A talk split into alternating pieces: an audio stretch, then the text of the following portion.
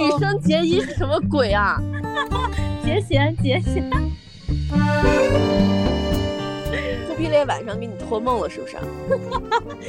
我真的是忽必烈的后代，我我射的特别准。平凡的过完一生也需要运气。我现在就是特别特别深刻的能理解这句话，而且你知道吗？就是这一句话几乎贯穿了我们的二零二二。生命就像忽闪忽闪的火苗，闪起来是一瞬间那样的勇敢，灭下去的一瞬间又是那样的脆弱。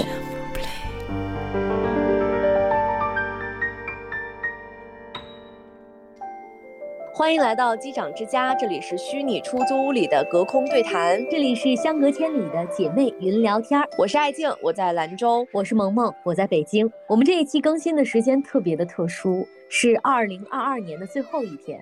因为这会儿呢，爱静此刻还在阳的末尾，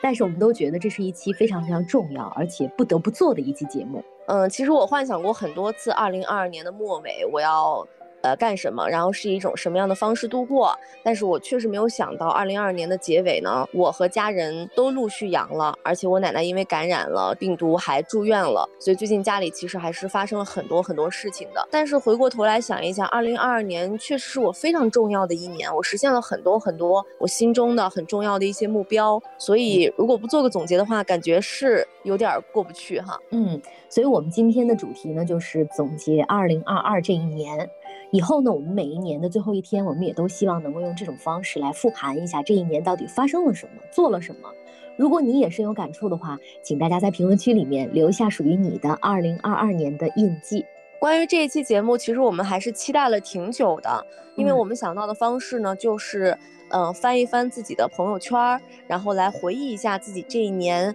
每一个月都发生了什么样的一些重大的事情。所以，我们希望大家在听到这期节目的时候。也能够翻开你的朋友圈，然后和我们一起来回忆一下你的一到十二月。当然，这个前提就是你是一个很爱发朋友圈的人。然后呢，我就有点想不起来我去年的那个跨年夜到底是怎么过。你去年的时候是怎么过的？我去年是一个特别有仪式感的跨年仪式。我和我的爱人，我们两个人去了蓝色港湾，因为那儿呢，据说有那种新年倒计时牌。当时去的时候是晚上十一点钟，人超级多，各种各样的灯啊，还有各种。各样让人手里面拿的一荧光棒，我们都加入了人潮。到最后跨年五四三二一的时候，我们和人群一起喊出，然后喊新年快乐。哇，现在说起来的时候都觉得好兴奋呀！然后我们跨完年喊完之后，和周围的人潮、年轻人一起往前走，一起来感受新年的氛围。更惨的，你知道是啥吗？我们跟人群走完之后，打算回家了，打不上车，从十二点打车打到凌晨两点钟，最后我们倒了两辆公交车。打了三辆车都打不上，之后走回家的，回家已经凌晨三点了，就觉得算了，就是以后的跨年不要搞得这么大型了。这就是年轻人的活动，你没点这样的体力的话，你肯定是没有办法。巨冷无比，差不多零下十二度左右，就冻到头疼，但是还是觉得很开心，就是终于有一个特别有仪式感的跨年了。因为像以前跨年的时候，基本上都是在家。熬着夜度过的，所以这是一个自发的活动吗？对，我们是在小红书上看到还有很多活动什么之类的，但是我们去了之后发现都没有，只有一些人在自嗨，我们也加入到了自嗨的行列里，然后就一起五四三二一，啊，五四三二一这个过程是非常非常嗨的，就差一场演唱会了，你知道吗？是，就你这个跨年，其实是我幻想过很多次的，呃，也是大家想到的这种跨年当中最有仪式感的方式之一，就是很多人然后一起来迎接新年。我以前就想过，我说，哎呀，我什么时候在一个特别有跨年氛围的那种城市当中啊，和大家能够五四三二一，真的就就你说的这个五四三二一的这个感觉。但是以前的时候，我和萌萌其实我们俩共同可能跨过好多次年，都是因为我们单位呢一直都是在一月一号去改版。所以十二月三十一号都是我们忙到头掉的时候，从来都没有说，哎呀，在那天晚上要搞个什么浪漫约会这样那样的一些活动，我们全部都是在办公室吃盒饭加班。但是这几年其实我们没有特别追求说要在一月一号改版的时候就轻松了一点，所以我其实这两三年我都觉得已经很幸福了，就是至少我跨年是不用在单位去跨了。看了一下我的朋友圈，要不是这条朋友圈，我真的是忘了我一月一号的晚上其实是在酒吧的。我发了一张自拍，然后那张自拍其实是我已经微醺了，我还穿了一件特别闪亮的毛衣。我现在突然想起来，那天晚上好像就是临时和朋友约了一个局，去了一个自己挺喜欢的一个精酿酒吧，喝了两杯。哎，所以一月一号当时去酒吧有那种跨年的氛围吗？没有，因为是这样的，其实本来十二月三十一号的时候，我和兰州这边的好朋友，我们本来是想弄一个跨年。去年的时候，其实就在呃兰州的一个那个皇冠假日酒店里面弄了一个那个套房，然后在里面整个把它装扮好呀，然后一起跨了一个年。虽然说跨的特别累啊，就跟你的那个情况一样，就是我们终于哎跨到这种年了，但是。这种 年跨完，就是说你回家会特别狼狈，可能到二半夜的时候才能回。回去时候其实就挺疲惫的。然后本来也是想要组织这么一个活动。主题都定好了，就是那种九零 disco 的那种复古的派对。我们还在网上看了好多道具，但到跟前儿的时候呢，大概是因为有两三个人都是工作抽不开身。十二月三十一号晚上，我就是在做视频，我熬了一个通宵，就是为了把那个视频给做出来，所以我们就完全没有聚成。然后这种很临时的、没有准备的特别好的活动呢，我就有点悻悻的不想参加的那种感觉。所以一月一号呢，就是感觉简单。出去了一趟，但是我又不愿意觉得这是一个庆祝，因为我觉得这个就没什么 特别的，在我心里就是不太合格的。嗯，但是我想了想，今年就比去年还差。但你一定要那么用力的跨年吗？要你，你知道是为啥吗？为啥？就是因为以前从来没有机会跨。嗯，你好不容易现在不用加班了，你想我们上班五六年的时候都是这样子在办公室加班啊，突然有这么一两年两三年你不用在办公室的时候，然后你又没啥活动，你觉得亏不亏？我就觉得很亏啊。啊，虽然我跟你说，我说又需要这么用力的跨年吗？但是我想了一下，我好像你也很用力，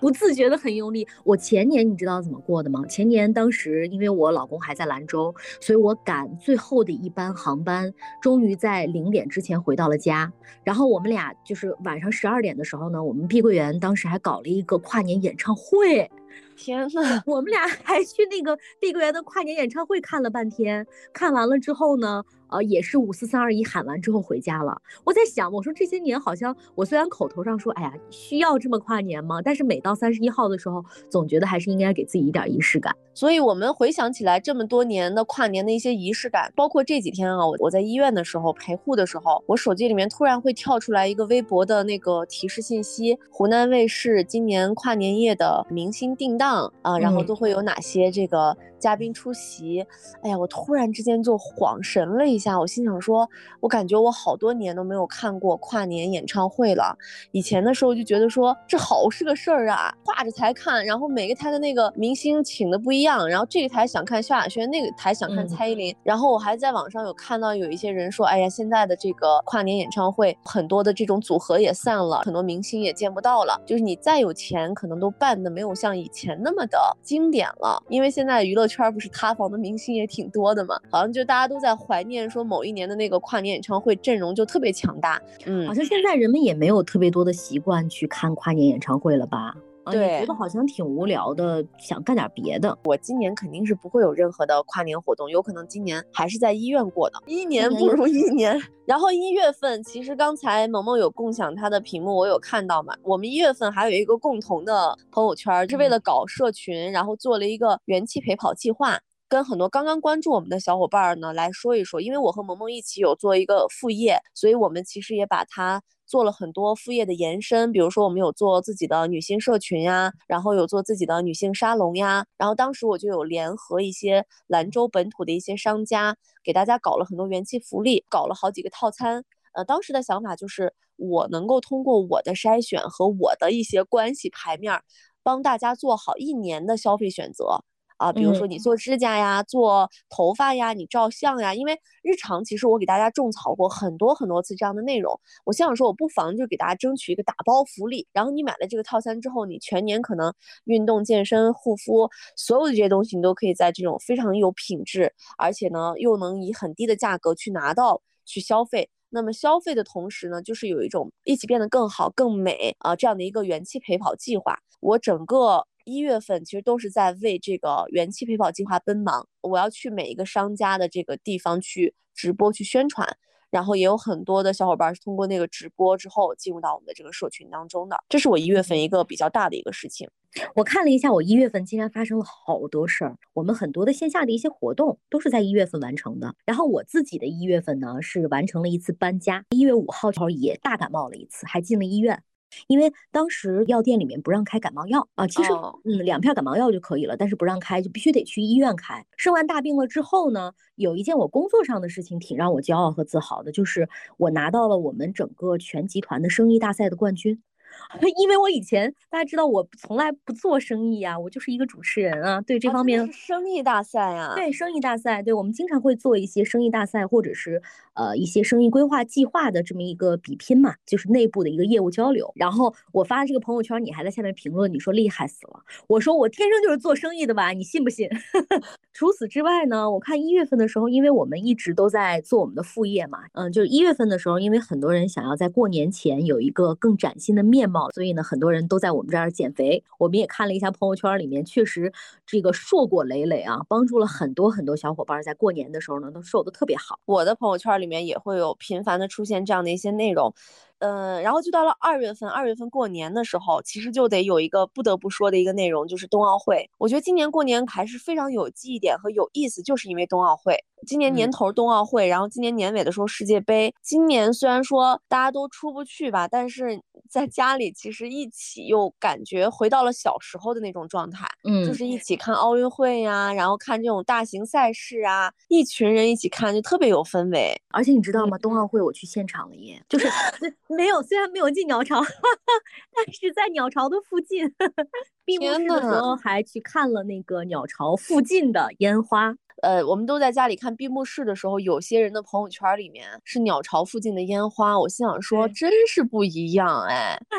大家在首都就是那种离所有的新闻事件都可以很近的状态，哎，真的，这个氛围和感觉不一样，就是我们跟着所有的人群哈，然后一起在鸟巢附近看最近的那个现场版的烟花，而且周围有好多人在直播嘛，然后我们也在直播里面跟大家打哈哈，就还真的挺好玩的。我看了一下，我二月份还有一个浓墨。中彩的一笔就是我去了环球影城，就是二月二号的时候呢，应该是大年初二吧。虽然很冷，但是哎我真的太想推荐大家来了。我觉得环球影城太好玩了，就是如果有时间的话，能在里面住一晚上，两天一晚，那就是环球影城玩到彻彻底底。而且环球影城真的。就是承载着我们的青春，承载着我们所有的这种记忆。你到每一个地方的时候，你都觉得你是那个电影当中的主角，你知道吗？就是在环球影城建成之前啊，我跟我一个朋友，他也是这种乐园迷，一直想过很多次，包括还跟萌萌说，我说我下次去北京肯定就是去环球影城，然后可以去找你啊什么的。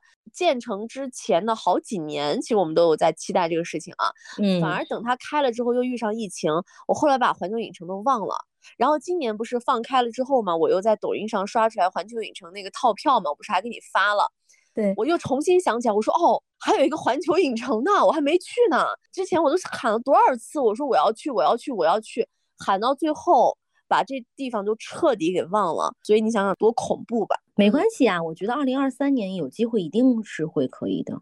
二月份，对你等我二月份，还有一件重要的事情没说。我二月份的时候把牙给拔了，我我已经是啥重要的事情啊？你又不是拔的是大门牙，谁拔大门牙？我的智齿已经响了差不多五六年了，我终于在二月份的时候把我的智齿给拔了，这件事很重要。这是很大的事儿吗？对对对。你是不是特别害怕拔牙，所以就对？当然了，你你你你拔过智齿吗？我没有智齿，你没长智齿？我没有掌握智齿，所以这个就是我跟身边一些有智齿的朋友无法共情的一个原因。我我没有这方面的困扰，怪不得你说拔智齿是一件大不了的事情。我告诉你，是一件超大的事儿。你看到医生在你嘴里面拿出镜子、拿出那个钳子的那一瞬间，你就真的能吓尿。不会打麻药吗？打麻药更疼啊！天呐，嗯，所以这件事真的很重要。等你长，哦，你如果现在不长的话，也许可能就再不会长了。我应该可能在牙上的这个困扰会少一点，我可能都是在眼睛上啊，或者是其他方面会有一些困扰吧。天呐，我眼睛也有困扰，牙也有困扰，鼻子和耳朵都有困扰。你皮肤没有困扰，我还有黑皮的困扰。谢谢。那是。好了，拉平了，拉平了。我现在要讲我二月份浓墨重彩的一笔。我二月份非常狂热的在追星，这个你们应该都知道吧？羽生结衣。羽生结衣是什么鬼啊？结弦，结弦。我跟你讲，其实我以前对他有一点儿印象，但是就完全不是粉丝。但是就是在呃冬奥会前期的时候，不就会有一些那种人气的体育明星，然后就开始刷屏嘛，就跟今年世界杯前夕内马尔一样的。但是我的印象当中是内马尔都火了多少年了，怎么今年又突然开始有好多人成为他的新粉丝了？那可能羽生结弦的粉丝也会有这样的想法，就是羽生结弦一直都很火呀，以前就很出圈呀。结果我就是他本届奥运会收割的新粉丝，而且还把他自此之后当成了人生偶像的这么一个人。然后刷刷刷，我就觉得这个人好厉害。他就跟一个小孩说：“他说付出一倍的努力是不够的。”我通常都是付出三倍，付出三倍的话就一定可以做好。所以这句话现在就变成了我的呃一个微信号上的一个签名。他说我从来都是付出三倍的努力的。后来我又了解他的一些一些成长史嘛，从地震当中爬出来的花滑的这个运动员，然后又有天生的哮喘。其实能够健康的、平安的长大都已经很不容易了，但是他克服了很多困难，不断的挑战极限，就是那种美强惨少年嘛。这也是他现役的最后一次冬奥会，然后就看完了他的一些比赛，他有挑战四 A 啊什么的，我就每天都在抖音上刷他，所以就整个二月我的那个抖音都是羽生结弦的专场，就是再刷不出来别人，然后身边的朋友也深受其害，就是所有人在那段时间接收到我的信息，全部都是跟。羽生结弦相关的，就你看也得看，不看也得看。然后我有朋友都看烦了，就说你能不能别再跟我分享他，我不想看。我后来就骗着人家看，我说你看这个里面有一个啥啥啥，就骗着他看完，然后要跟我有共鸣。整个二月都是在疯狂的追星，然后包括就等着他的比赛呀，哎呀，看着就揪心的不行。我记得二月份的时候，你基本上是魔怔的，就是任何这个聊天啊，还有这种。呃，发朋友圈也好，或者说把自己的背景图什么的都改成这个人，我当时就觉得你可能只是在粉一个 idol，然后没有想到你如此之疯狂。但是你经常这么疯狂，所以我也就习惯了。所以你的那些 idol 啊、明星啊什么的，我都基本上叫不上名字。羽生结弦，不叫别人的偶像的名字。还有你老公，你老公也是这样的，也是乱叫别人喜欢的那个呃嘻哈的男明星的名字。你你喜欢的都比较偏门，就是你胡说，人家都很有名好吗？年过完了之后。我还在二月份的时候搞了一期元气周末，就是刚才跟大家说的，我们在各个地方会做的女性沙龙。然后也希望机长之家的小伙伴啊，在北京的可以找萌萌报名，然后在兰州的或者在一些西北地区城市的可以找艾静报名。这场元气周末在一个有点像植物馆的美术馆办的。我的那个主题就是在春天立下几个 flag，然后让美术老师教大家画了一幅跟春天相关的画。作画完了之后呢，在那个画的背面写下自己的春天 flag 后呢，把这个画呢是做成了小画框，摆在自己家里的，所以是一期观感上和呃仪式感上都是把春天完全拉满的这个状态。接下来说三月份，三月份我先说我的，我三月份解锁了一个特别重要的事情，就是我去射箭了，射箭变成我后来很日常的一个运动，而且我告诉你，我没有想到我在射箭这件事上特别有天赋。那我咋从来没有见过你发射箭的朋友圈呢？有，我现在是因为疫情，所以好久没去了，但是我春天和夏天，我基本上每个礼拜都会去一次，我都会发朋友圈的。我跟你说，我有天赋在哪里啊？我记得我爷爷跟我说过，我们家族呢是忽必烈的后代，都是能。骑能射，然后我一直就是以为我爷爷在开玩笑，直到我去参与了射箭这个运动项目之后，才发现我可能真的是杨门女将。忽必烈晚上给你托梦了，是不是？我真的是忽必烈的后代，我我射的特别准，基本上啊，我第一次射箭的时候都在九环以内。而且你知道我眼睛不好，我射箭基本上不靠眼睛，靠的是一种感觉。这是我三分很重要的一件事儿。天呐，那我觉得这个瞬间就是你突然解锁了一个你特别有天赋的运动，这个让人会非常非常的开心。对我本来对运动这种东西都已经彻底丧失信心了，我又不爱跑步，我又不爱健身，但没有想到我在就是射箭上啊，就是老师频频的说，嗯，很棒，你很有天赋，然后我就办了卡。我这么一看，我三月份就还是办了活动，三月份呢，我们就继续办了一个女性的这个影展。其实这个对我来说也是一个很重要的一件事情，因为这个展在我做女性沙龙的起初，我有想过，我觉得有一天我一定会办。后来没想到就是这么快就办了，因为当时是和一个手机品牌去合作，所以这也是我做的元气周末第一次真正的和这种品牌方，然后有这种商业上的联动嘛。但是那场大家的体验都非常好。我做了一件什么事儿呢？就是让大家呢把自己的拍摄的最有意义的一张照片，最有故事的一张照片选出来，然后我们帮他打印好之后呢，给大家办了一个素人女性展。当天现场的时候呢，就让大家可以去参展。在我们的大屏幕前面呢，讲出你的这个照片背后的故事。就你想想，作为一个拍照的一个爱好者，你也是，我也是。如果我们的照片可以被那样子，真的是以画展的方式展示出来的时候，你说这体验多么的有感觉？对每个人讲出来的那个故事啊，涉及到的这种人生的宽度、广度、事件、情感，真的都不一样。但每个人的故事真的都太精彩了。嗯，所以就是三月份，我就觉得特别棒的事情就是做了这个影展。但是呢，还有一件事情是我翻了朋友圈之后，我才突然想起来的。那段时间也是让我们都很 emo 的一个事情，就是东航的那个空难，MU 五七三五。对，这也是今年非常非常悲伤的一件事情。这件事儿我还发了一条朋友圈，上面写的是。我也有发。生命就像忽闪忽闪的火苗，闪起来是一瞬间那样的勇敢，灭下去的一瞬间又是那样的脆弱。我在三月二十一号的时候，我晚间的电台节目结束的时候，我就放了个毛不易的《平凡的一天》，然后我就说，我说我想起来有人告诉过我一句话：平凡的过完一生也需要运气。我现在就是特别特别深刻的能理解这句话。我们很多人心目当中那种特别普通的生活，其实是人生的高配了。就你能那样过完，你已经是特别特别幸运了。而且你知道吗？就是这一句话几乎贯穿了我们的二零二二。是的，真是这样的。那我们接下来就到四月吧。二零二二年的第一次居家应该是在四月份开始，四月到五月几乎一个春天我都没怎么出门。然后四月份还有一件很重要的事情，我隐藏了自己的朋友圈，我没好意思发出来。是四月份的时候，我买了一个大包，头上的大包吗？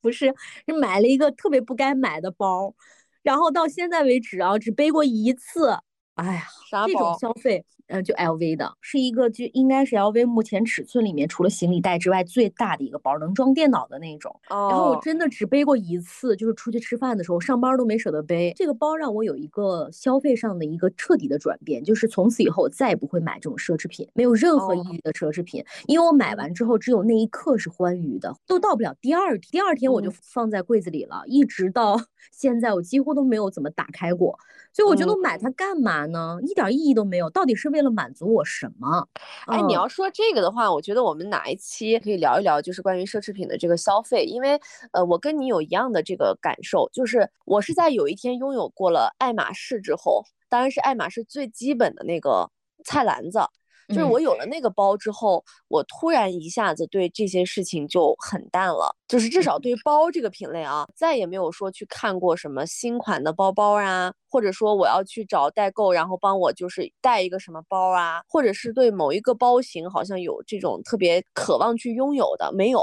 我自那之后，我就开始频繁的背帆布袋子呀，然后背一些那种小众设计款的包包，比如说就是几百块钱，但是呢皮质也很好。特耐造，然后我也不会觉得说，哎，我背出去之后特别有负担呀什么之类的，也是在那一刻一下子就觉得还好了。就是我绝对不会再去在这个上面去花特别多的钱，除非就是我的我的收入一下子年入百万了，钱多的没地儿花了的时候，我觉得，哎，我可能会看到这个 喜欢的包包，还是会去买一下。对我来说可能没啥了。除此之外，我再也不会主动的去说我要买个啥包。就已经不是我人生的追求。应该就是在去年的时候，去年我过生日的时候，嗯，呃，解锁了爱马仕以后，呃，解锁了我所有喜欢的包的这个品牌之后，哎，我觉得可以了。嗯，所以我跟你说，我看的这个包呢，其实可能看了有一年左右吧，就一直特别喜欢，没舍得买。等到买完的那一瞬间之后，哎，我就觉得这个钱干什么不好呢？尤其是买了房之后啊，就觉得这钱花的特别的冤。所以以后我说关于所有虚荣心的和关于所有欲望的东西，我都要问清楚自己。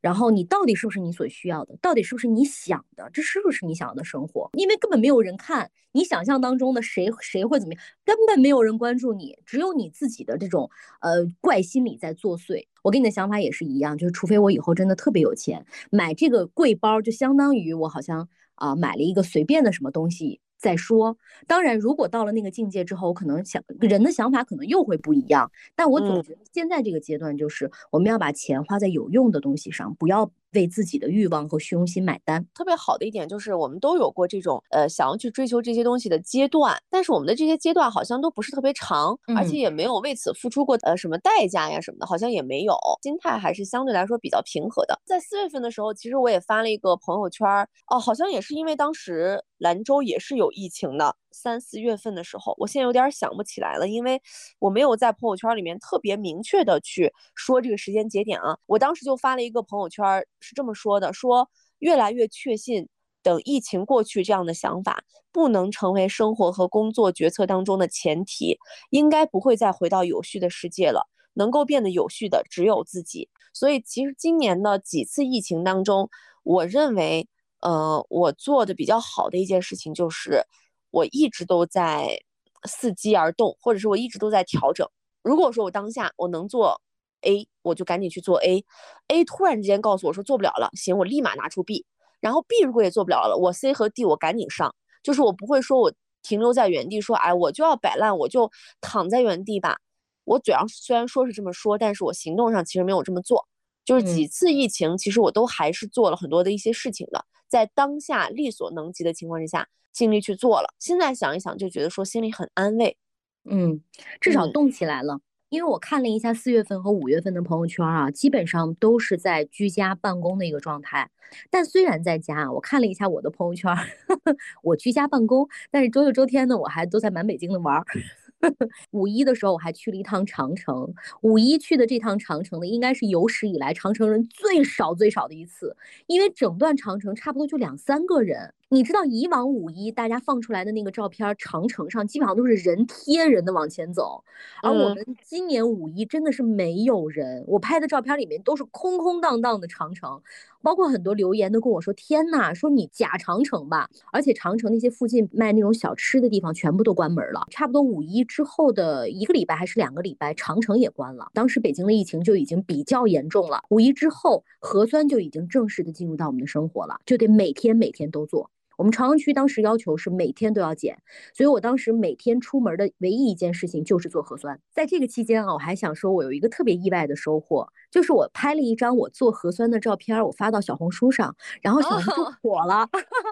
小红书竟然这张照片火了，当时我看了一下阅读量，差不多超过了十万。小红书的十万，哎，太可笑了。核酸穿搭我记得很清楚，是一个防晒服。最关键的是啊，你知道有多巧吗，朋友们？他那。张火了之后呢，就是无数人在问他穿搭嘛，然后杨萌就莫名其妙变成了核酸穿搭博主。然后我定睛一看，他的那件衣服，我有一个一模一样的，在抖音上抖音上买的，而且那家其实还不算什么大店，它就是一个怎么说呢，就是流量不是很大的一个小店吧。我们俩可能也不知道咋回事，可能就刷到了同一个店。而且我非常确信的就是，我们俩肯定之前都没有关注那个店，但是却都在那个店里买了同样的那个同样一件衣服。衣服，然后他那件衣服还火了，所以小红书火了之后，你是不是心中还有一丝涟漪，想说老娘可以在这个上面耕一耕地，说不定能开点花呢？这种经历特别好，就是你一下子会去想说，哎，我这条为啥会火？包括你就是看别人的一些反应、反馈啊什么的，其实你就会瞬间。get 一些在这个平台上运营的一些法则。对我跟你说，我这张火了之后，我我想啊，因为刚好是春末夏初的时候，大家特别需要这个防晒服，然后我就买了好多防晒服，又更在了小红书上。同样的防晒服，大家好像都还挺喜欢的。我以前你知道更小红书根本没有人点赞，也没有人看，然后突然就受到这么多的关注，让人觉得受宠若惊。这为啥？就是我们俩在那个 show note 里面，我留的是抖音，因为我日常都是在抖音上做更新，呃，视频的话都是首发在抖音的。然后萌萌呢，就是因为小红书的这个意外，然后也让他在就是。小红书上会有一些这种输出，所以大家会看到我们的社交平台上会有一些不同的更新的方向。刚才其实就说到了四月底五月初嘛，其实四月份的时候，我我干了一件特别特别重要的事情，但是这件事情呢，我当时在干的时候，我没有敢给任何人说，我也是悄悄干的，因为我觉得这个事情呢，万一要是说出来，一呢就是有可能会把这个运气啊就给弄没了，第二一点就是说呢，我当时是觉得它大概率是不会实现的。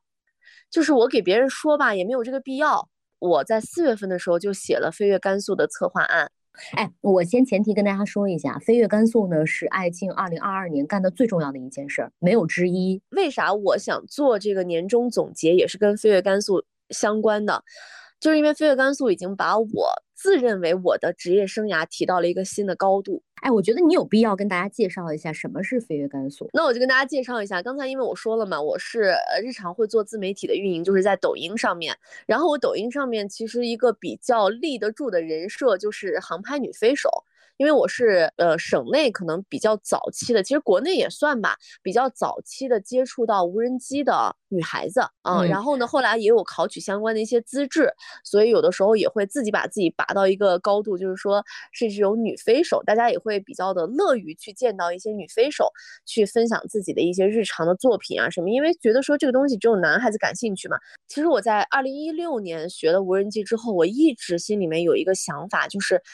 这种想法就是很微弱的，从来没有觉得说它会成真的，就是当时也没有想过很远的。我就想说办一个甘肃的航拍大赛，然后让大家都能来参与拍自己的家乡啊什么的。结果呢，在今年的时候就有一个机会可以去给我们甘肃省的文旅厅去做这样的一个方案，然后我的名字写的非常明确，名字就叫做飞跃甘肃。它现在已经是一个 IP 了，而且在全网的一个话题的播放量已经快破亿了。然后最开始的时候，我想说，我想做一个飞跃甘肃系列的短视频，还没有想说要完全做一个航拍大赛。我就想说，我以一个女飞手的视角去到甘肃的不同地方，然后呢拍不同的美景，是以航拍的形式去展现的。但这个故事里面呢，又含有我去探索的这一系列的这个过程里面的一些。小的花絮也好呀，故事也好呀，然后带着我对这个地方的思考也好呀，就成这么系列的一个片子。后来呢，就是文旅厅的这个领导说，怎么样能够让更多的人参与进来？后来就说能不能办成一个航拍大赛？甘肃其实有很多很优秀的摄影师嘛，你包括外地的人，他到甘肃来拍视频的内容，其实用的大多数的还是甘肃的摄影师的素材。但是甘肃的摄影师，你少有一些能够。特别出圈的作品能够辐射到甘肃以外的地方，所以我当时就想说，那我们就先集结一批本地的这种创作者，然后大家一起来飞跃甘肃，就第一次的给相关的领导去递送了我的这个项目方案，然后开始一步一步的改，一步一步的打磨，然后把它进行一个优化。到五月份的时候呢，这个方案就是已经来到了一个看是否能够真的确定落地的这么一个阶段了。我所有的生活都开始从五月份有了一个非常大的变化。我翻了一下，我整个五月一整个月我都在居家。我上班的时间是在五月三十一号，然后我回到公司，公司还专门给我们立了个大牌子，叫“欢迎回家”。天呐，那你的五月份好寡淡，我都不忍心说我的五月份有多么的灿烂和强烈了。我就跟你说，我五月份啊，就是北京最美最美的时间，基本上都没有出过朝阳。当时朝阳是不让出，而且不让堂食的。我的五月份呢，就开始完全的。拔高了整个这一年的一个体验了，因为五月份的时候，飞跃甘肃这个项目就已经彻底的确定了。然后当时我要做的一件很重大的事情，就是要给这个赛事做一个赛前的一个先导片。然后我五月份就为了拍这个先导片呢，就去了很多的一些地方。最重点的是，我在五月份的时候去爬了一次雪山，真要命了。我觉得我这辈子可能再也不会爬雪山了，因为这次雪山就跟极限救援一样。十四公里的高原的这个徒步，然后从早到晚，然后在山顶冒着风雪拍了我们所有要用的这个素材，大家也可以在我的视频当中看到。但是我现在想起来比较心塞的就是，我本来是特别想在今年年底的时候给大家讲我雪山的这个故事，我要把它单独做成一个视频的，结果你看到年底了之后还是没做出来。哎呀，这是我今年我在发生的当下，我就觉得这是我今年最重要、最重要的事件之一了。对我来说是一个很大很大的一个极限的一个挑战。五月我还跨了一次省，然后这个体验呢，其实对我来说也非常难得，是我受到了宝马的邀请，然后去参加他们的一个试乘试驾的活动，就去了中卫。中卫沙坡头不是有好多那种高端民宿嘛？然后这个民宿也是我以前的时候就看过很多次，哎，我就老在幻想说，哎，我什么时候去能去啊？就是那个拍了《亲爱的客栈》的那些地方。但是因为去的时候是我一个人去的，呃，我就没有约到其他陪我去的人，所以我即便是去了一个特别特别棒的地方，但由于身边的全都是陌生人，跟我一起搭车的还是一个一家三口。那次的这个旅行呢，就有点低落，有点失落。我记得我那天晚上呢，在那个中卫的沙坡头的那个很贵不好订，然后又是我梦想了好几年的这个民宿当中住宿的时候，我给杨萌萌打了个电话。然后我们俩就聊了很长时间，因为我觉得我那一刻我觉得特别孤独，特别觉得没意思。就是你得到了之后又能怎么样呢？孤零零的，而且当时心里满满的装的都是要拍飞越甘肃先导片的事情，就是心里很忐忑，也没有心情去享受当下，就感觉干嘛去了呢？对呀，就一个人，然后也没有人给我拍照片儿。对我特别懂，就这种旅行，即使你去了你梦寐以求的地方，感觉好像。也就那样，OK，这就是五月份非常精彩的五月。比起来，我的五月就是寡淡。而且我告诉你，我五月还没有展的特别开，我其实还有很多可以讲的事情，但是我不能再往下展了。我们现在就往六月走吧。你的六月过得怎么样？我跟你说，我的六月非常的精彩，就是六月份的时候好不容易放开了嘛。六月我看到我基本上每一个周末都是在解锁北京的。这个一个好地方，就解锁了一个新的运动，就是我去呃玩夏天特别特别有名的那个桨板。我在朝阳公园滑了桨板，整个人晒成了黑狗。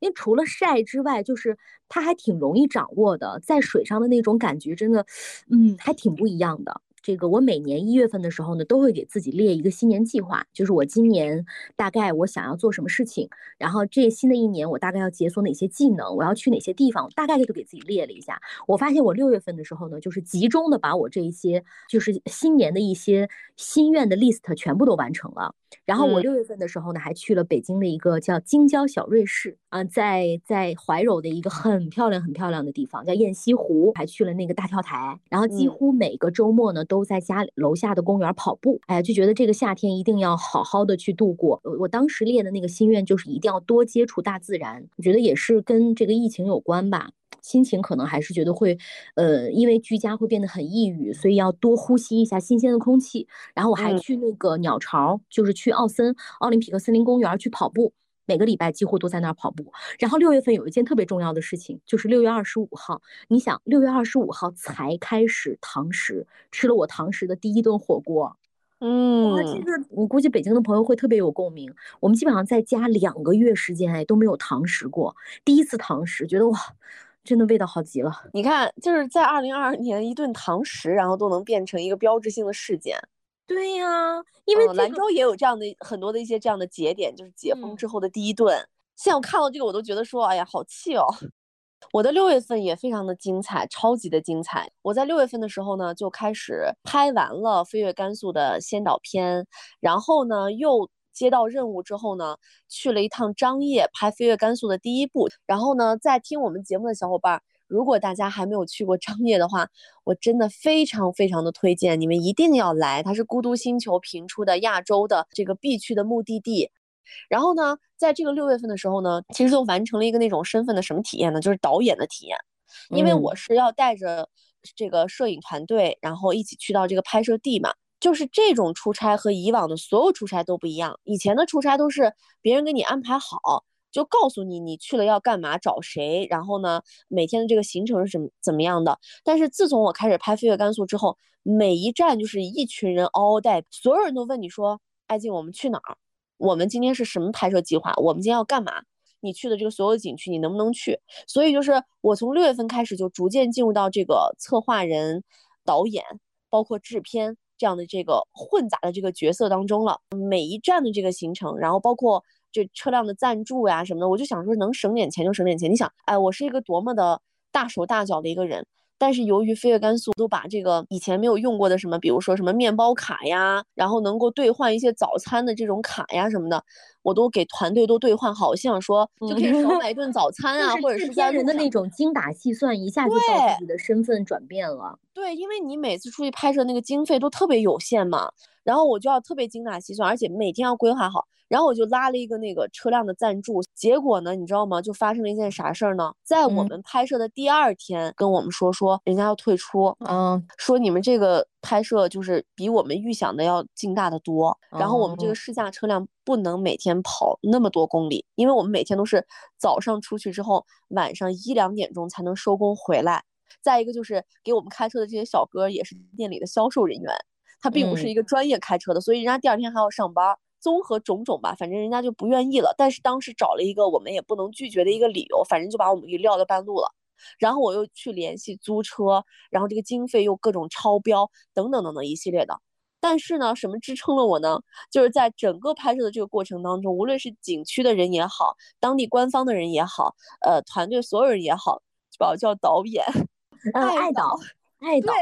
打电话都说。你好，你是飞跃甘肃的导演吗？特别享受这个称呼。我跟你讲，我就在这个称呼里面，每一天都在迷失和膨胀。我就为了这一声声的导演，我就咽下了所有的苦，你知道吗？每一站要咋拍，要咋弄，人家就问爱导爱导，你说你说怎么弄，你知道吗？然后我就觉得天呐，我可能就真的是在模拟我自己的那种啊想要的那个职业的路径嘛。我想说算了，苦就苦，难就难了，反正都当爱导了，就这一切，反正。你可不就得负所有的责任吗？呃，那个月月底的时候就办了那个飞跃甘肃的启动仪式，很紧张的这一系列的这个过程当中，我还去了一趟西安，办了西安的首场元气周末。但是我在这个过程当中其实承受了非常大的压力，因为我的启动仪式是三十号，是不能出任何岔子的，所有的时间什么都已经定好了。但是元气周末是在二十六号，当时担心的是啥呢？我如果万一去了西安。回不来了怎么办啊？因为当时还有疫情，还挺严重的。对呀，就是你要做核酸，然后你还得确保西安它不能有任何的幺蛾子，哪怕是当天来回。但我万一就是在去西安的当天要爆发了什么疫情之类的这种突发状况了，我就回不来了呀。当时是很严格的，好在就是相对来说还是比较顺利。六月三十号的那天我记得特别清楚，早上把这个仪式全部办完，然后我和我的同事当时去吃了一个火锅，然后大家就给我举杯庆祝，说恭喜你，真的恭喜 你，说你做成了一件大事儿。嗯，对这个事情。就是可能对于别人来说没什么，对我来说就是一个真的是我人生当中我觉得特别厉害的一件事情。一是办成了一个我一直想办的一个赛事，第二是完成了一个我的转型，可以做旅游博主，可以去统筹一个团队，然后去做尝试。再一个更有意义的就是我终于可以这样的方式好好的宣传我的家乡。结果呢，等到七月份开始的时候，一下子就掉下来了。七月份开始，兰州就又有了疫情嘛。而且这回疫情好像七月份，我记得印呃就是特别严重。六月、七月、八月本来就是甘肃最美的时候，也是旅游业最旺盛的时候，结果咵七月份，对整个夏天真的就是报废。嗯，我七月份的时候发了一条朋友圈，我发的是总会有光透出，因为最近看到兰州的小伙伴经历两个月前北京、上海发生的一切，有焦虑也有不安，虽然荒谬，虽然来势汹汹，虽然反复不定，但总会过去，总会消散。突然想到哈，我们俩虽然一个在北京，一个在兰州，但其实上海那次疫情，我们的家人、我们的朋友其实也不断的在经历着。哦，那也是今年发生可能最重要的那么几件事儿了。上海的朋友们在家待了差不多。多有八十多天的时间，快三个月。刚开始的时候还没有菜。我记得我那会儿看了一个朋友圈，是我朋友发的，说我在全国 GDP 最高的一个城市快要饿死。所以七月份的时候，我当时还在鼓励兰州的小伙伴，我说，呃，我们其实已经经历过你们这一轮了。所以我记得你七月份应该就是没有什么太多的动作了，就只能在家待着了。七月份的时候，你知道我本来的这个目的地啊，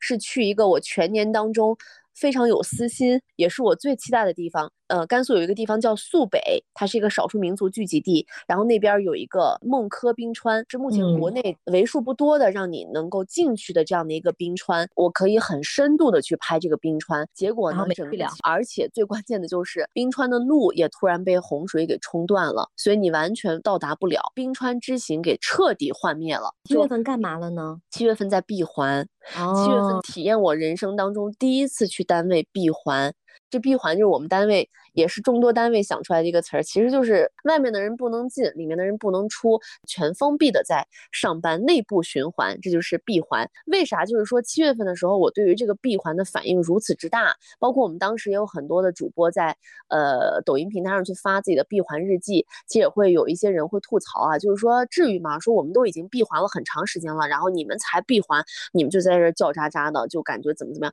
但确实是因为我们这个单位从来没有闭环过，工作了几十年的这种老同事们都没有经历过这样的工作内容。就是我们第一批被拉去闭环的这批人呢，非常的突然。我是有一天晚上还在那儿抖音拆箱直播给大家，结果拆着拆着，突然之间有好几个同事进到我的直播间，说说马上要在十一点的时候开个会。我就说那我就去开个会。当时我们的主任就通知我们说，现在所有人收拾行李。我们会在两个小时之内让单位派车把你们拉回单位，给你半个小时，然后什么被子、什么乱七八糟东西都要拿。但是你想，我们那时候毫无经验呀。嗯，就是你都不知道你拿啥东西去，整个人是懵的。然后我家里又住的特别的远嘛，最后一个到单位的，我到单位的时候都已经两点多了，没有床，没有任何的一些可以保障的物资，就是刚刚把你拉到你日常工作的地方，来摸着石头过河。因为当时也是真的是第一次，而且当时也真的没有多少个单位是这种闭环的，因为我们这个单位没有闭环的经验嘛，然后也觉得说再夸张也不会夸张到需要我们去闭环。嗯，因为我们当时已经把自己的工作其实拉得很很长了，就这个轮班时间特别长，就可以最大限度的减少流动嘛。但没想到还是不行，到的时候我就是睡在了几个凳子拼的那个床上面。然后你到了单位之后，你整个人又觉得说慌里慌张的那种状态吧。现在想想真是特别矫情啊，但是当时就真的是特别气、特别慌，然后心情就简直是差到极点，因为你突然之间就被真的被拉着去。你看到我们这次就又让我们闭环，然后大家这个心情就好多了，就是积极应对了。对，就已经是习惯了，确实就已经是经历过了，所以就还好。但是在整个我闭环的这个过程当中，七月份就发生了萌萌的大事儿，就是我们上上期的时候讲的买房了。我这会儿看到我的朋友圈里面，七月二十四号的时候，我其实特别暗戳戳的发了一个朋友圈，因为这个事儿没有特别的尘埃落定，我就发了一个说今天的重大决定，还发了五张图。当时我还看到爱静给我的留言说你多发一张能咋？然后他马上就给我私信说。今天的重大决定是什么？然后，如果大家特别感兴趣的话，可以听一听我们第九期的时候，我们就把这个重大决定展开说了。就是我在七月二十四号的时候呢，我决定在北京买房了。然后，所以七月份的这后半个月啊，从七月二十四号一直到七月底，我就一直在筹款，到处在算我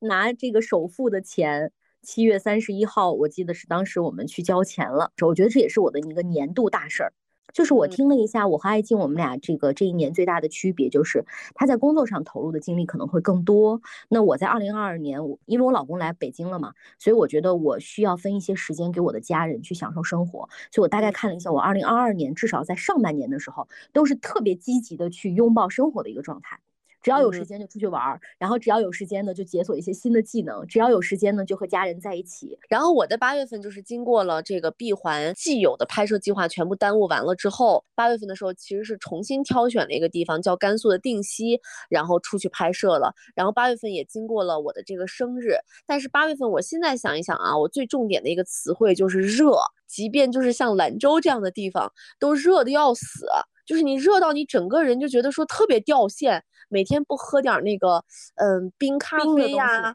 对，不喝点冰饮啊，感觉你就是人都是不清醒的那种状态。降温之后呢，我又进入到这个外拍的状态，然后整个这个外拍也非常的坎坷，然后也遇到了我整个飞越甘肃拍摄当中非常委屈的，就是我被野生动物也给咬了嘛。然后这个你这个你你这个你千万不要展开，因为我觉得这个部分特别的精彩，我一定要拿出一来跟大家说，他是如何被野生动物给咬了的。就是别人都觉得我在外面玩，你知道吗？就觉得说你好潇洒呀。结果我背后里面就是经历的全是这种身上跟中邪了一样一系列的这这些倒霉蛋的这些事情，就包括我身边都有同事说，你要不然就是找个大师给你化解一下。我的八月份的关键词呢，其实还是生活。我八月份的时候呢，去积极练了普拉提，就是我觉得整个人的状态都特别不一样。我八月份还有一件很重大的事情，就是我去打了水光针，哎，首次水光针体验，对。然后我也安利给了很多人，我觉得这一次体验特别好，就是整个的感觉，呃，包括术后的这个效果啊，都特别特别的好。所以我觉得有机会我们可以跟大家聊一聊医美的那些事儿。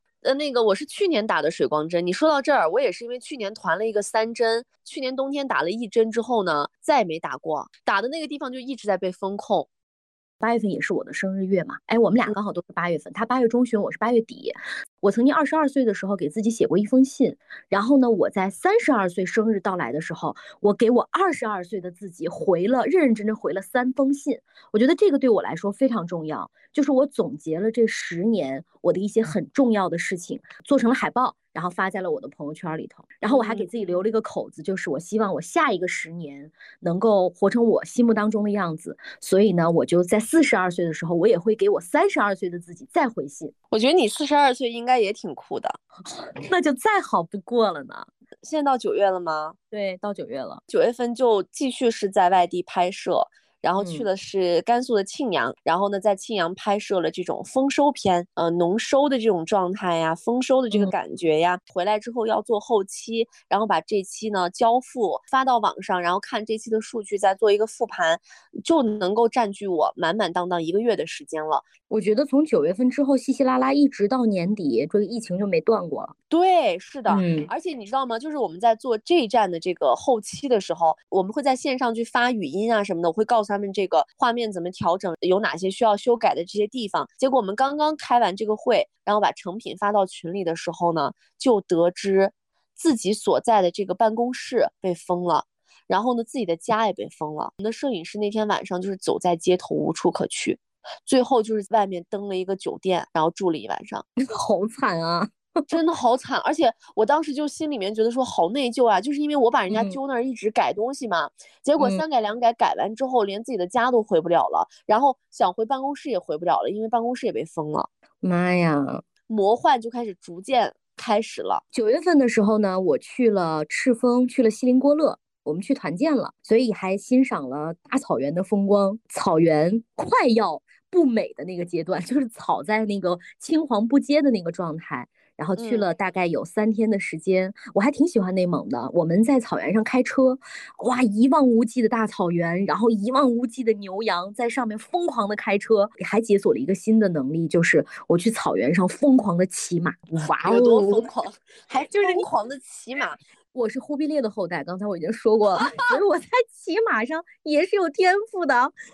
我当时骑了一匹大马，差不多有，我觉得可能有两米多高的那种巨型大马。然后骑上去了之后，刚开始是有人有人帮你在前面领着你小跑，后来呢，我觉得我逐渐适应了节奏之后，我说你可以放开了，我试一试看能不能跑起来。结果真的就是在草原上。跑起来了，在驰骋，你知道吗？跑完大概十几分钟下来之后，我整个就是大腿内侧啊都已经青了。骑马就是消耗量特别大，哎，但是骑马真的，如果你要是能驰骋起来的话，是一件非常酷且很爽的一件事儿。九月份的时候，对我还有一件很重要的事情，就是我的家人陪我在九月底的时候来到北京，我们一起过十一。重点是，你知道吗？九月底的时候呢，我跟你一样，我也又被封在家了。因为当时是说密接人员以及其家人必须要居家观察。我老公是出差去了一趟福建，回来了之后呢，我们全家人就被隔离了，在家里面待了差不多一个礼拜。我的十一也是完全没有出门。然后我发了一个朋友圈，在十月五号在家门口吃了一个牛肉面。然后我说这竟然是国庆假期的第一次外食。然后我国庆假期的三天都是在家断舍离，收拾换季衣服，也是我在那一刻就决定说我再也不买衣服了，痛下决心，觉得说我要出一批我的这个闲置啊。当然最后也没有坚持多久，就坚持了一个多月。双十一的时候就破功又开始买了。不要立这样的 flag，你每年都立，每年都没有什么用。不是，我每次立我还是能坚持个一个月的。一个月还是能少买一点的。国庆假期就完全也没有没有任何假期的活动，然后包括我就刚才突然想到休假这个事情，我就心里又止不住的难过。这是我这么多年以来唯一一个没有休假的一年，二零二二年太夸张了。嗯嗯，但是因为今年我有很多次，呃，跟工作相关的出行，所以就是也并没有觉得说就是完全是憋在家里头的，还是我觉得比起很多人来说，我已经。算是幸运了，至少是门儿还是出了几次的，嗯，但是年假又不给顺延，你今年没有了，也不会给你续到明年去。我看了一下我的十月份，我十一那天已经连续三年了吧，我们都要去天安门过。看了一下我朋友圈，我还会发一个对比，二零二零年的十一呢，天特别蓝，然后人也很多。二零二一年的十一呢，也是天可蓝了。到了二零二二年的时候，就是那天重度雾霾，而且还下着小雨。我我看了一下那个人的状态啊，在二零二二年，就是今年的十一的时候，基本上每一个人都是戴着口罩，因为当时的疫情也比较严重。虽然我十一的前三天呢都在玩哈，嗯，去了颐和园，去了故宫，但是到了第十一的第五天的时候，我姨来我们家过十一，然后呢，在她的那个同趟列车里面有一个羊。所以呢，我们作为密接人员，从十月五号开始就居家了，一直居到了十月十一号，在家里面待了差不多一个礼拜左右，就是而且是安了门禁，这是我在北京第二次安门禁了。但是现在的门禁你知道吗？特别的高级，以前的门禁是只要你一开门，它就会呜呜呜的叫。让你的邻居也知道你们家有感染的人，或者说你们家有密接。但是现在呢，就是他为了避免说呃暴露人的隐私，所以如果你要再开门的话，不会有这个声音，但是系统会告知社区的人员知道你开门了。我们每次去开门的时候呢，都需要先报备，所以一天不能超过四次开门的时间。啊，所以你就最多就取个外卖啊，取个快递啊什么的就可以了。待完这一个礼拜之后呢，我姨就回天水了，就在北京没玩两天，这个十一就过去了，觉得也挺惨的，真的是还要担惊受怕。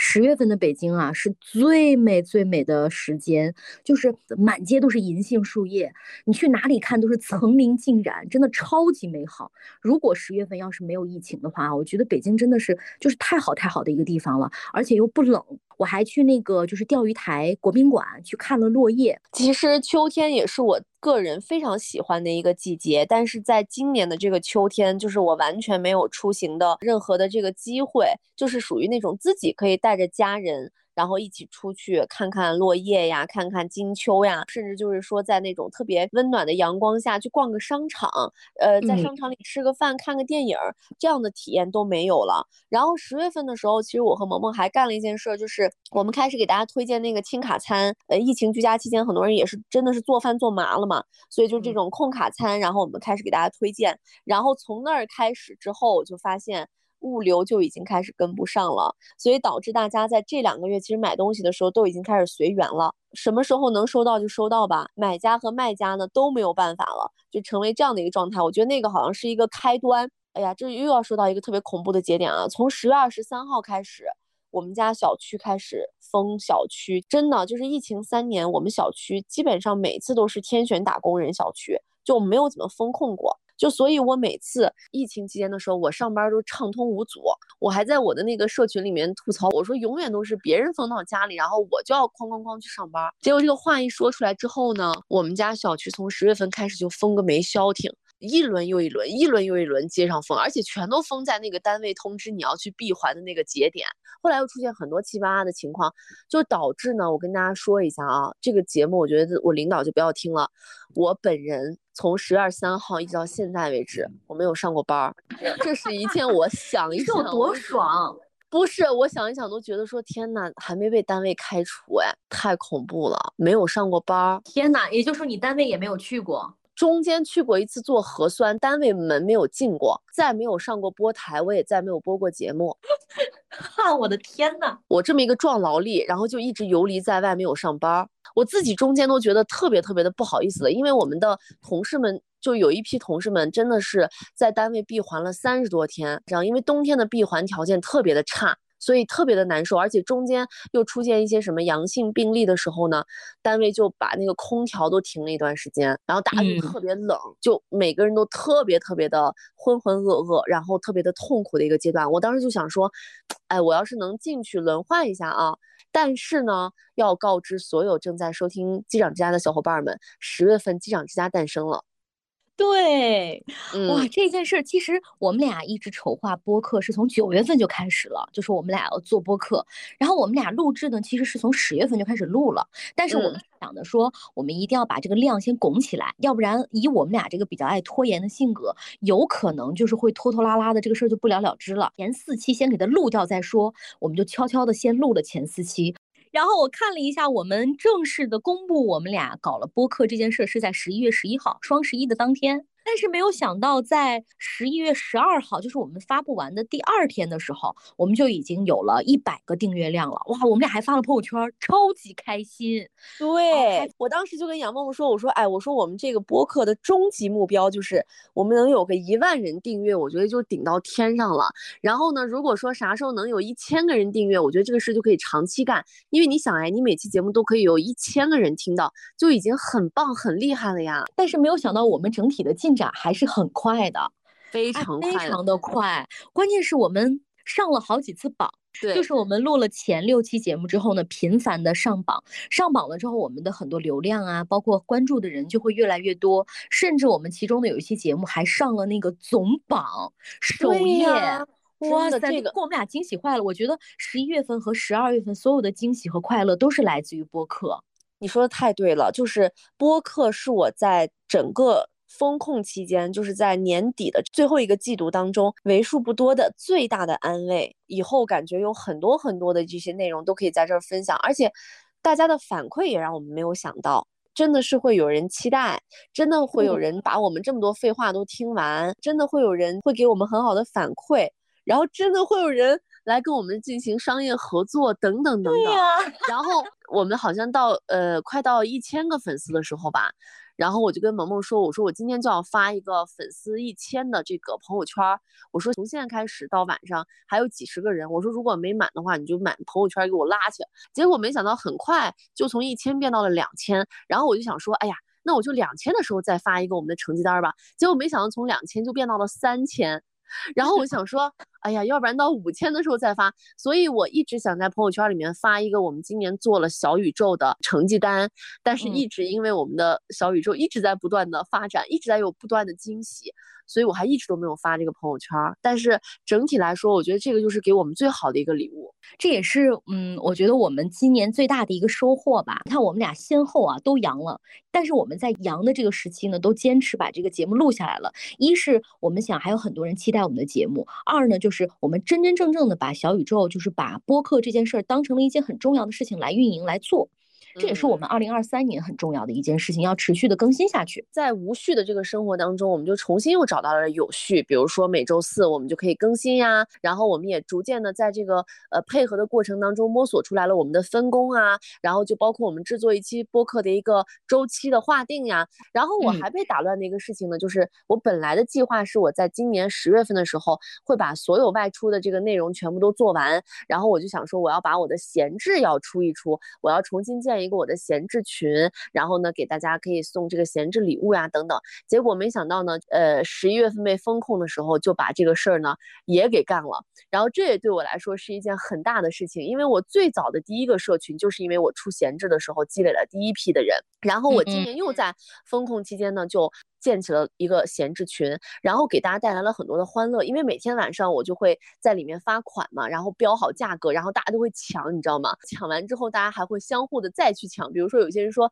那个几号几号的包有没有人加价怎么样之类的，就是每天有 每天有上百个女孩子在我的这个闲置群里面度过非常激烈的一晚。大家那个时候就说了说，哎呀，每天晚上抢这个爱静的闲置，是我在这个风控期间感觉为数不多的感觉很快乐的事情。因为那段时间好像就是所有的东西都显得非常的无力，你没有办法去计划任何，你快递快递也收不到，你买的东西也不给你发货，所有的这些东西好像都是没有办法自己去下一个决定，甚至就是你每一天的这个行程，你都没有办法计划到第二天，你只能看你当天，然后你小小区没有封门，所以我其实也在，呃十月十一月份的时候，在所有的工作计划、外出计划全部被。打乱的时候，我觉得就做了两件我特别觉得很踏实和没有浪费时间的。第一个就是做了播客，第二一个就是把我的这个新的社群给做起来，因为现在这个闲置群它已经变成了一个我个人的分享好物的群。这也是我跟萌萌其实说过好多次，我一直以来都想做这么一个群，就是完全是以我个人为主，给大家去种草我的日常的一些吃的、喝的、用的、玩的等等等等的一些内容，包括我明年还很想做的一些事情，在懵懵懂懂之中，一步一步给它做起来了。哎呀，真的是我看了一下十二月份啊，我觉得十二月份我们可能都在家里头，嗯，折腾了点事儿，但是到十二月底，就是在最近的这一两个礼拜，都是和病魔抗争的。半个多月就挺毛骨悚然的，这半个月吧。十二月十五号的时候呢，是我高烧的第三天，我还发了一条朋友圈，我说我终于在挣扎当中爬起来了。原因就是因为我们的小宇宙官方推荐节目，我们进入到了榜一，哇！我们在那个播客寻宝里面竟然有我们的节目，哎，我当时感觉本来已经降到了三十七度，由于太过兴奋，又又一下跑到了三十九度。但是是特别幸福的高烧啊！烧完之后呢，呃，就基本上已经差不多快有一个礼拜的时间就摆脱了阳，也是我上一期节目嘛，哑着嗓子跟大家还是坚持录完了那一期。其中有一个插曲啊，呃，我我和爱静我们俩应该是录那个买房子那一期，那一期呢，我们俩的分工是爱静要第一遍剪，剪完之后呢，我来剪第二遍，然后我制作上线，然后我还在高烧三十九度，我当时坐在那儿的时候，整个人也在都在发抖，然后我老公还说你们就不能不更了吗？啊，你们这个事情就不能就说停一下，你烧完了之后再说吗？你现在还是一个奥密克戎患者，你能不能对这个病毒有一个最基本的尊重？但是我当时就有一个信念，就是我们既然已经定了更新的时间，我们就一定要按时的去更掉，哪怕我就此刻再难受，我也要更。结果那一期我觉得整体我们的效果啊，包括大家的评论反馈都特别的好，我就觉得也也挺值的。我其实，在十二月。三号的时候，我还发了一个朋友圈儿，嗯，文案是快要好起来了吧？经过了一个多月，大家那个无论是舆论也好，情绪也好的那种积压。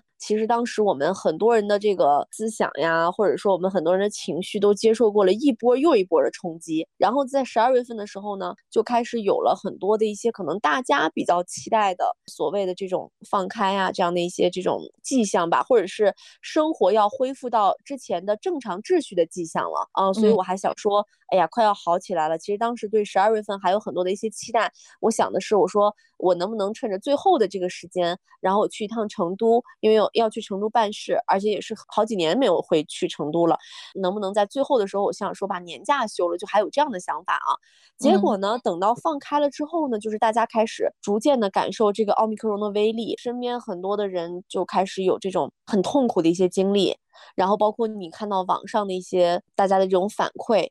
逐步逐步的就开始发酵起来了。发酵了可能有十天的时候，我觉得这个事儿就是不太对了。慢慢的进入到了一种恐慌的状态，因为我听了很多的节目也好，然后包括看网上的一些信息也好，逐渐的开始对这件事情非常的恐惧。最开始就是非常担心的，就是害怕家里的老人会感染。但是呢，这个事情发展到了现在，今天就是又来到了一个新的高度。而且我觉得它还会持续的发酵下去，真正的恐惧和恐慌就来了，因为第一批老人已经感染了，而且感染之后的这个代价非常的沉痛。这个话题可能我们都不太敢说，就是身边有很多很多的老人都离我们而去了，就是这一波其实没有过去，高峰甚至都没有过去。我看了一下专家的很多评估啊，其实，在过年附近可能还会有一波高峰。就这个事儿过了之后，我们可能才会比较坦然的来跟大家聊。但这个事儿好像像更在我们心中的一颗刺一样，很很难说，也也不敢说。对，其实现在我的阶段，嗯，还是在跟我奶奶一起，跟这个死神在做斗争吧。我觉得可以是这么说的。关于这一段经历，其实我觉得现在可能还不是时候，或者说我确实没有心情去跟大家从头至尾的聊一聊。但是我想说的就是，我从十二月的中下旬开始，我整个都是笼罩在恐惧当中的。我们自己在给自己找很多的一些出路，然后再自求多福，然后呃自己去囤药也好，买东西也好，自己来给自己想办法。然后第一批老人感染之后，有了很多很多人。不想看到的这个局面之后，才陆续出来了很多的一些防护方面更加严肃的内容。因为初期的时候，你有没有觉得是一波娱乐化的操作？从各个博主开始说了自己阳了的所有的过程，它就变成了一个像测评一样的这种经历。真正的你来到了和就是死亡面对面的这个阶段的时候，你才发觉这根本不是一件可以一笑而过的事情。它已经重重的落在了很多家庭的身上，造成了很多的很惨的这个事情，恐惧和无力的这个状态一直在伴随着我的这十多天。我也希望就是说，它能够尽快的能够呃过去。当下我的这个阶段就是。我没有办法再想更远的事情了，我只能想到每一天的二十四小时，我都要扎扎实实的把它给熬过去、撑过去。然后至于未来几天会发生什么，会有什么样的结果，我觉得都不敢说。所以我整个人就非常的丧。今年做了飞跃甘肃，我觉得对我来说这么重大的事情，我都没有力气说我再去做一个总结视频，我哪怕发一个总结的朋友圈，我都没有心情。这个你可能还没有阳完啊，我的很多后遗症呢，都是我始料未及的。第一呢，就是好像整个人变得迟钝了。嗯，就包括你的思维啊，包括你的语言组织啊。然后我发现，嗯，因为我已经上班了嘛，我身边的很多同事都是这个情况。我有个同事特别严重，严重到他已经忘了他的大儿子的生日是哪个月了。我说你这个就不是迟钝，你这就是失忆了，好吗？我身边很多同事都已经忘记了很多事情，包括我们的很多工作安排什么的，转脸就忘。我觉得这是一个特别严重的后遗症。第二个后遗症呢，就是，嗯，我变得特别的伤感。特别的脆弱，就是我看到任何一个新闻啊，或者说任何一个抖音，我都会哭到不行。还有就是现在我们大部分人其实都在咳嗽嘛，嗯，我们还这个嗓子里面都有痰，就感觉还是没好。第四点就是我觉得会变得人整个人懒洋洋的，就不想动。就是你看，嗯，元旦也好啊，包括过年也好啊，嗯，你有大把的时间，其实好像可以出去，可以出去玩儿，但是好像对玩儿的这个冲劲儿就没有那么高了，就是还是想在家猫着算了，嗯，所以我觉得二零二二年以一个特别荒谬的开场，然后又有一个特别魔幻的结尾，这一年对我们来说都挺难的。这个难，除了我们生活上难之外啊，其实我看到我们身边的很多朋友、很多行业都出现了那种断崖式的倒闭呀、破产啊，就是很悲惨的一些事情都发生在这一年。这一年，就是对于我和艾静来说呢，我们也是在这种夹缝当中找到了自己很多的一些呃突破也好，或者说很多的这种开心的事也好。但是我觉得总体来讲，二零二二这一整年都是让人觉得挺沮丧和挺悲哀的一年。嗯，所以如果给我二零二二年给一个特别重点的关键词的话，我是觉得回归家庭可能是我二零二二年的一个关键词，就是也很被迫无奈的回归家庭，因为在家居家的日子算起来差不多有三四个月，你想想一个季度的时间，你基本上都在家里待着。嗯，然后还有呢，就是你在家里待着和你的这个另外一半有很长一时段时间的这个交流之后，你会发现，嗯，家庭其实也很重要。就是我以前是一个特别事业性的一个人，就是家庭对于我来说完全就是第二位。但是今年让我意识到了，家和家人对你来讲是唯一非常重要的存在。你的工作也好，还有你的这个事业伙伴也好，真的都没有你的家人重要。因为在你生病的时候，或者说，嗯，你在生命的最后一刻的时候，都是你的家人陪在你的身边。你会发现，今年给你的启示就是，你会更加更加珍惜每一天能够正常的日子。而不是说大起的日子啊。第二呢，就是你会发现你身边的家人是最可爱、最值得你去花时间的那个人。第三呢，就是你和你家人在一起的那一瞬间，我觉得，嗯，就是美好的时刻要比难过的时刻要多得多得多。嗯，也让我意识到家里面的那个人才是你最应该去保护、最应该去珍惜、最应该排在第一位的那个人。我今年其实就是不断的上升下落、上升下落的这么一个状态。然后我在每一个月，因为经历的事情不一样，而且对我的激荡来说都是挺猛烈的，所以我每一个月其实都会产生很多不同的一些新的这种想法。就是在十一月份吧之前，我觉得我都想的是我如何利用好我有限的时间，然后去做更多的有意思的事情。但这一系列可能都是跟这个。事业有关的，跟工作相关的，这也是我每一年其实都是比较重点的一个节奏吧。但是到了十二月份之后，其实我经历过的这种让我恐惧的时刻也好，害怕的时刻也好，所有所有这些天的这种感悟也好，也是让我突然之间又来到了一个新的想法的一个阶段，就是很多事情突然变得不那么重要了。我就突然意识到，其实我生命当中重要的事情很少，就那些。翻过年去的二零二三年，嗯，我如果还有很多的机会可以去陪伴我的家人，呃，尤其是我们家的老年人的话，那我就觉得我的重心一定是以他们为准。可能我现在的年龄，我觉得还没有来到一个说完完全全说，哎呀，我要回归家庭啊什么的。就是咱们的工作强度和咱们现在所处的这个年龄阶段的位置，可能没有办法完全实现。但是至少从我内心而言的话，可能对于很多那种我自己以前给自己设定的人生当中的功成名就也好，或者要达到什么高度也好，我不会那么的去强求了。我也不会那么的觉得说他的得与失对我来说有那么的重要了。呃，赚特别特别多的钱这件事情，我也会适可而止，我也会学会满足，就是家人的平安健康，然后你每顿饭都能和家人在一起吃，然后每一个节日都能够不要就是缺少成员能够一起过，我觉得这已经是最大最大的幸福了。所以我就一直都在想，我新的一年要。安排我所有的一些工作生活内容的时候，我可能都会把这个比重要再调整一下。当然，从我内心的最基底，我就觉得没有任何事情比这个更重要。所以其他的有就好，没有的话也不用再去烦恼太多。因为你想想，我今年在做飞跃甘肃的时候，我那么焦虑的那种状态，都是一个很高位的一个值。但是现在我就觉得说，已经过去了，我已经得到了。那么以后的话，我可能就是会更加的平和。对，我觉得这是好像今年以来给很多人很多人的这种警示和提示。你想和家人在一起，很多时候，比如说你封控在异地呀，或者说你像现在一样，就真的是生死相隔、阴阳两隔的时候，你会发现，真的我们以前追求的那些东西，你的所谓的你的虚荣心啊，还有你追求的那些不切实际的东西，真的没有那么的重要。重要的就是每天能够如常，每天不要有太大的变化。吃好每一顿饭，睡好每一个觉，这太珍贵了。我最近在医院照顾我奶奶，每天最期待的就是我能听到她睡了一个好觉，能吃饭。人可不就是一顿饭一顿饭，然后一天一天的觉，这样子的生活吗？只要人生有了这两样，我都觉得好像都不会差到哪里去。但是我看到很多这种。预估啊，说二零二三年呢是一个可能我们会往前走的这么一年啊，但我觉得二零二三年我也并不会抱有特别特别高的那种期待。然后二零二三年的时候呢，我会有一个非常非常重要的计划，以至于这个计划都让我就觉得，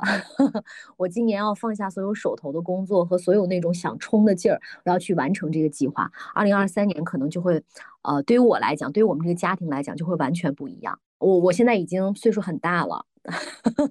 然后呢，是事业也拼搏了，感觉很多年，自己像一个陀螺一样，从来没有停下来过。我想，二零二三年的时候呢，让自己稍微停一停，能够和家人享受一些不一样的乐趣，天伦之乐。就是我二零二三年的时候，打算我要怀孕了，希望有一个新的生命从内向外打破我，看看，嗯，在后半生有什么样的奇迹可以出现。所以我也是跟你得出了一样的结论，就像你刚才说的那段那段话，完全就是我对我二零二三年的一个想法。我这个人就是离不开我的家人，然后对我来说，家庭这件事情，无论是我未来的伴侣也好，还是我现在现有的这个有血缘关系的家庭来来说，都是我人生当中最重最重的一部分。我没有办法绕过他们去过我自己的人生，重点就是围绕着我的家庭去转。我特别特别清楚明白。和确定了这一点，就在这个二零二二年的年末，所以我以后我觉得，哪怕是我的工作呀，然后还有就是我人生很多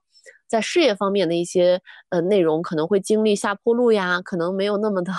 大家所谓的这个优秀了呀，有没有那么多的高光了呀，我都觉得无所谓，因为我已经知道对我来说最重要的东西是什么了。嗯嗯。我觉得这一点也很难得，就是你到了一定岁数，经历了一些事情之后，你终于排除掉了那些不重要的事情，找出了那个重点，然后把这个重点呢，持续持续的去把它夯实。这件事对于你的人生来说特别重要。哎，你知道这回在我阳了之后，就是包括我和我老公都阳了之后，哎呀，我突然觉得我老公好好啊，我以前从来没有觉得婚姻这么好过。因为因因为以前我们俩一直都是异地嘛，从谈恋爱到结婚前几年我们都是异地，然后今年一年呢，就是在一起的可能为数不多的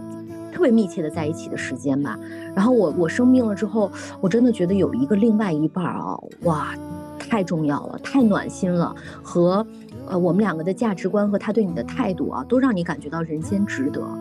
我以前一直都不觉得爱情，或者说你的爱人、你的家人，在你生命当中能有多么重要的一席之地，因为我都觉得是过好你自己就就就 OK 了。但是没想到这么大型的这种事件，包括在你生命最脆弱的时候，你身边的那个人对你就是毫无保留，他也不怕，他也不怕有什么危险，他就是义无反顾的去照顾你，去呃去保护你的时候的那种感觉，还是觉得，嗯，就是这就是人间最伟大和和最有闪光的地方。啊，就就凭这这一点，你就觉得，你就你就不枉有这么一次婚姻，你就不枉来人间这么一次。虽然我也看到网上有很多那种说夫妻两个人阳了之后，一个人就嫌弃另外一个人啊，但是我们两个完全没有，我们两个就在我们的出租小屋里面，六十平米的一个小家，就是温温馨馨的、快快乐乐的，然后度过了那个阳的时间。两个人也没有吵架，也没有任何纷争。你都让人家在发烧的时候洗碗，你说你能不幸福？我发烧的时候也做饭来着。嗯，杨梦梦让自己的那个感染了奥密克戎的 老公发烧的时候还在洗碗，自己发烧了以后才发现，我去这么痛苦。对，瞬间觉得自己不是人。然后我我我们俩现在都阴了之后嘛，就特别珍惜我们的这一段感情。哎呀，就觉得哎呀，我们俩又好像携手度过了一个很大很大的难关。从此以后，我们不是爱人，我们就像战友一样，就在这种。嗯，艰难的生活当中又可以并肩作战的感觉，我每天回家我都觉得哇，好幸福啊！